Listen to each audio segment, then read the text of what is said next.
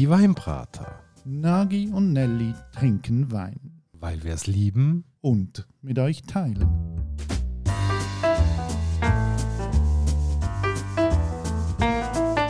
Hoi Nagi Gianelli. und hallo liebe Hörerinnen und Hörer zu einer neuen Vibrator-Folge. Heute Nagi werde ich etwas von dir wissen und zwar wenn du jetzt ein Superstar wärst, unglaublich viel Kohle machst, was würdest du mit dem Stutz anstellen?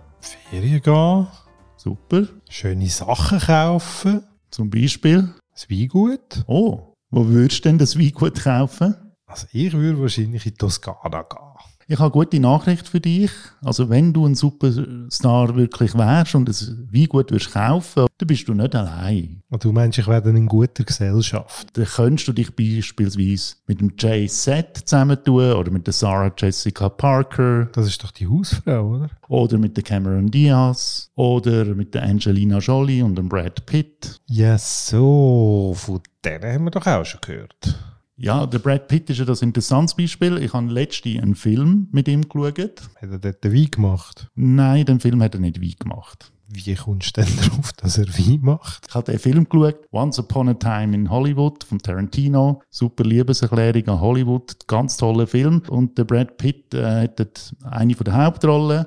Und als ich den Film so geschaut habe, habe ich gedacht, irgendwie kommt mir in den Sinn, dass doch der Brad Pitt einmal irgendwas mit Wein gemacht hat. Und dann bin ich es nachschauen, go googlen. Und dann ist er in sich gekommen, dass er auch noch mal verheiratet war. Nein, das habe ich schon gewusst, dass er mit der Angelina Jolie verheiratet war. Weil ich ja früher immer behauptet habe, wenn Angelina mich vor dem Brad kennengelernt hätte, hätte sie mich geheiratet. Das gönne ich dir. Es ist aber für mich zumindest besser gekommen im Leben, weder für ihn, weil die sind jetzt in einem riesen Scheidungskrieg und ein Teil ähm, von dem Vermögen, von dem Scheidungskrieg, äh, wo mit dem Ganzen im Zusammenhang steht, Hat mit Wein zu tun. ist ein tolles Weingut in der Provence. Und äh, warte jetzt mal, Provence. Da reden wir ja irgendwie von einem Riesengebiet. Jetzt musst du das vielleicht noch ein bisschen eingrenzen. Wo sind wir denn dort? Also es handelt sich um das Château Miraval in Coron. Das ist oberhalb Le Val und befindet sich eigentlich mit in der AC Côte de Provence. Ist eigentlich eine der grössten ACs äh, in ganz Frankreich. Also sie haben sich da wirklich eine Ecke ausgesucht, wo es genug weit weg vom Meer sind, äh, nahe irgendwo gleich auch noch an den Alpen, aber auch nicht zu nahe, nicht zu weit weg vom Meer, aber ich glaube, dort hast du dann wirklich die Ruhe, weil dort sagen sich Fuchs und Hase gute Nacht. Ja gut, ihr äh, Weingut oder das Château, das sie gekauft haben, das hat äh, nur 500 Hektar Land rundherum. Also ein bisschen Platz ist da. Sie haben ja auch dort geheiratet in dem Château, so, weil man dort so ein bisschen seine Ruhe auch hat. Und äh, ja, von diesen 500 Hektaren wird auf 30 Wein angebaut. Vielleicht muss ich einfach mal erklären, wie sind sie überhaupt zu dem Château gekommen.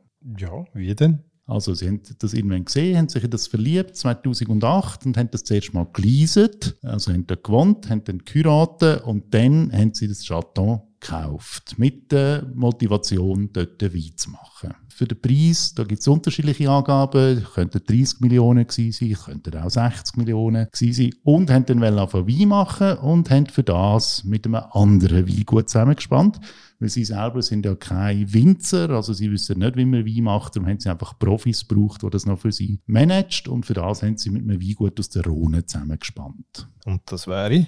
Das ist Domaine de Beaucastel von der Familie Perrin, die ist in der Südrhone in Châteauneuf-du-Pape. Ja, ich würde sagen, das ist ein grosser Name, um nicht zu sagen eine Legende. Chateau de Beaucastel, das ist einer von den Chateauneufs überhaupt, die es gibt. Nebst Reyes, nebst äh, Henri Bono, nebst Vieux Telegraph, äh, wirklich einer von den renommierten Namen. Das ist eine Familie, die ist jetzt seit Anfangs 1900 in der sechsten Generation oder fünften Generation, bin ich nicht sicher, im Weinbau tätig, macht Spitzenwein von den ganz kleinen Provenienzen bis zu den grossen Namen. Und dort, äh, ja, kann ich mir vorstellen, wenn man den Namen mit an Bord hat, dann zieht das vielleicht eben auch bei dem Produkt, das man dann schlussendlich herstellt. Ja, und es hat ganz eine klare Arbeitsteilung gegeben. Also die Familie Perrin ist zuständig für das Weinmachen und Brangelina, die haben aber auch sich auf einen ganz wichtigen Aspekt dieser Geschichte konzentriert, nämlich auf das Designen der Etiketten. Das ist jetzt mal eine Wahnsinnsarbeitsaufteilung. Ja, du weißt, ich gehöre zu den Leuten, die Wert legen auf schöne Etiketten. ja, ja, aber ich meine, ich schaue jetzt mal das Fläschchen an und das Mini-Etikettli da hier, das Kreisli. Also, ich weiß ja nicht, was du da dazu meinst. Langweilig.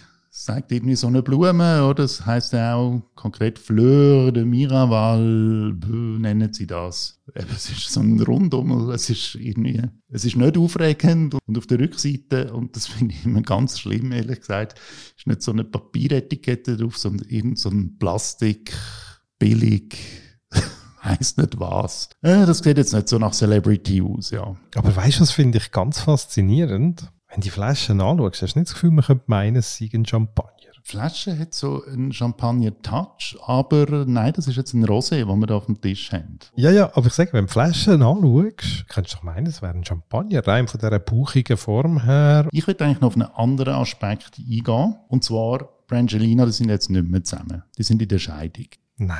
Ja. Und was sie haben, ist jetzt aber nicht ein Rosenkrieg, sondern was sie haben, ist ein Rosekrieg. Weil unter anderem einer der grossen Punkte von dieser Scheidung finanziell ist, rat mal, Sag mir's. das Weingut. Gut, ich muss sagen, wenn es ein guter Rosé ist, dann würde ich auch krachen. Ja, auf jeden Fall ist es so gelaufen, dass sie am Schluss bei zu 50 Prozent an dem Weingut beteiligt sind. Und jetzt hat dann Jelina ihren Anteil einfach verkauft. Und zwar einen russischen Oligarch, der eben so eine Spirituosenfirma hat. Und der Brad findet das nicht so lustig, weil er wiederum sagt, eigentlich hätten sie mal abgemacht, dass er ein Vorkaufsrecht hätte. Ja, aber die Hälfte müsste schon lange beschlagnahmt sein jetzt. Ja, das ist nicht beschlagnahmt. Im Moment zoffen sie sich. Also der Fall liegt vor dem Gericht. Es ist noch nicht final gelöst. Man kann sehr viel lesen zu dem Thema und ich will es gar nicht alles zitieren, weil man weiß einfach nicht, was stimmt jetzt und was stimmt jetzt nicht. Das ist sehr eine komplizierte Geschichte. Ich glaube, es ist auch egal. Weil wichtig ist ja, was in dieser Flasche drinnen ist. Irgendwie habe ich das Gefühl, du interessierst dich gar nicht so für den Celebrity Gossip. Ich bin ein bisschen enttäuscht. Also ich muss dir ehrlich gesagt sagen, ich trinke lieber ein Glas Wein und diskutiere über die wichtigen Fragen im Leben. Aber vielleicht müssen wir jetzt mal herausfinden, ob jetzt das überhaupt etwas ist, was die da irgendwie kücheln auf dem Weingut in der Provence. Ja, dann schenk mal ein. So, Nagi, und bevor du den ersten Schluck nimmst, einfach nochmal, es ist der Rosé von Brangelina. Nicht vergessen. Die Nase ist fruchtig, himbeerig, am Gaumen setzt sich das konzis vor. Das ist äh, ein netter Wein, den man darf herstellen aber es ist jetzt nichts, wo ich jetzt irgendwie Luftsprünge mache oder so, aber äh, ich hatte schon andere Rosés gehabt, wenn ich da an unsere fünfte Folge denke, mit einem Bandol zum Beispiel, mein lieber Elli, natürlich ganz anders und kaltvoller daherkommt oder dann auch äh, gewisse Exponate, die aus dem Raum Cassis kommen zwischen Marseille und Toulon. Da habe ich dann das Gefühl, da ist dann schon ein bisschen mehr Zupf rum. Aber wie gesagt, das, da, das ist in Ordnung. Da kann man nichts aussetzen. Aber es ist jetzt auch nichts, was bei mir Begeisterungsstürme auslöst. Wenn wir so schon ein bisschen der Celebrity-Welt drin sind, also der der hat irgendwie null Glamour. Also der scheint nicht, der überrascht einem nicht. Ich finde ihn einfach langweilig, aber trinkbar. Also ja, irgendwie, pff, man kann den herstellen. Es ist nicht falsch, er ist nicht grottenschlecht, aber irgendwie, ah, also wenn ich denke, wie gehypet das der Rosé wird und wie viele Fans das der angeblich soll haben und wie toll der von irgendwelchen Wein-Experten mit Wahnsinnspunkten bewertet wird, da hätte jetzt also ein bisschen mehr erwartet. Also es scheint so, dass der Rosé-Krieg um das ganze Getränk herum einiges interessanter ist als das Getränk selber. Und ja, ich bin gespannt, wie denn das ausgeht, was mit dem Weingut denn passieren wird irgendwann. In diesem Sinne, liebe Hörerinnen und Hörer, danke auch heute wieder fürs Zuhören. Probiert es aus, vielleicht kommt ihr auch zu einem anderen Resultat. Und wenn ihr trotzdem probieren wie der so ist, man kommt an ganz vielen Adressen über in der Schweiz. Er kostet um die 23 Franken. In unseren Shownotes haben wir eine Bezugsquelle angegeben. Wir hören uns in zwei Wochen wieder. Ähm, und bis bald. Tschüss, Nagi. Ciao, Nelly.